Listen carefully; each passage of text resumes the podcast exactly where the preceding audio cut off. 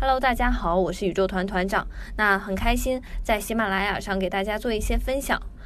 我自己从事外贸、零售和跨境行业已经有六七年的时间了。一开始呢，自己做亚马逊的店铺，后来开始尝试做卫士的店铺，然后呢，就开始和别人一起去尝试做独立站和易贝其他的平台。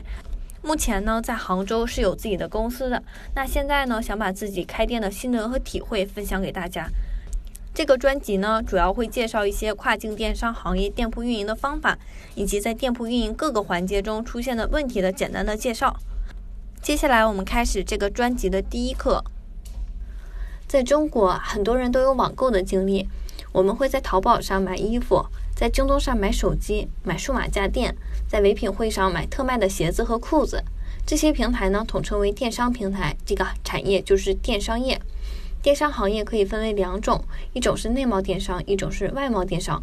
内贸电商不难理解，就是我们经常在用的淘宝、天猫、京东这些。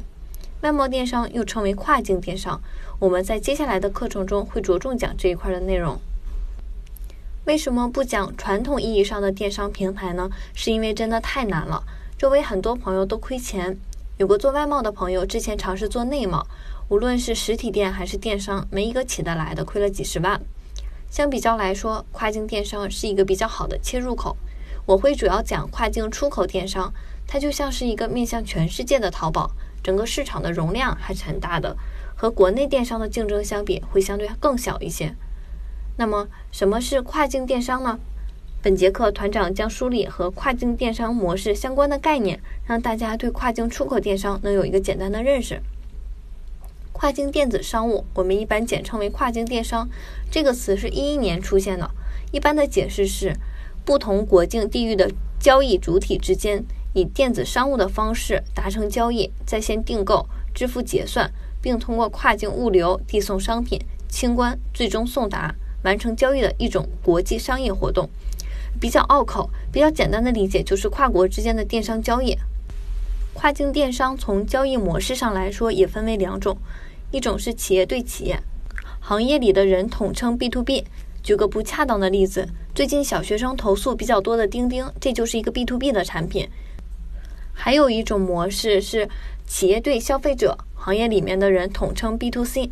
最简单的就是天猫、京东这种电商平台卖给每个用户的。那从进出口的方向来看，跨境电商也分为跨境出口电商和跨境进口电商两种。比如我们国内的卖家在美亚、日亚把东西卖给当地的消费者，这就是跨境出口电商；而国内的天猫国际、考拉海购这种是把海外的商品卖给中国的消费者，这个就是跨境进口电商。这个专辑中，团长会围绕着跨境出口 B to C 电商创业来展开，想要做这一块的小伙伴们记得收听和学习哦。那本期的课程到此就结束了。下一期团长将梳理零经验小白做跨境出口电商需要注意的几个方向和要点，欢迎继续收听，谢谢。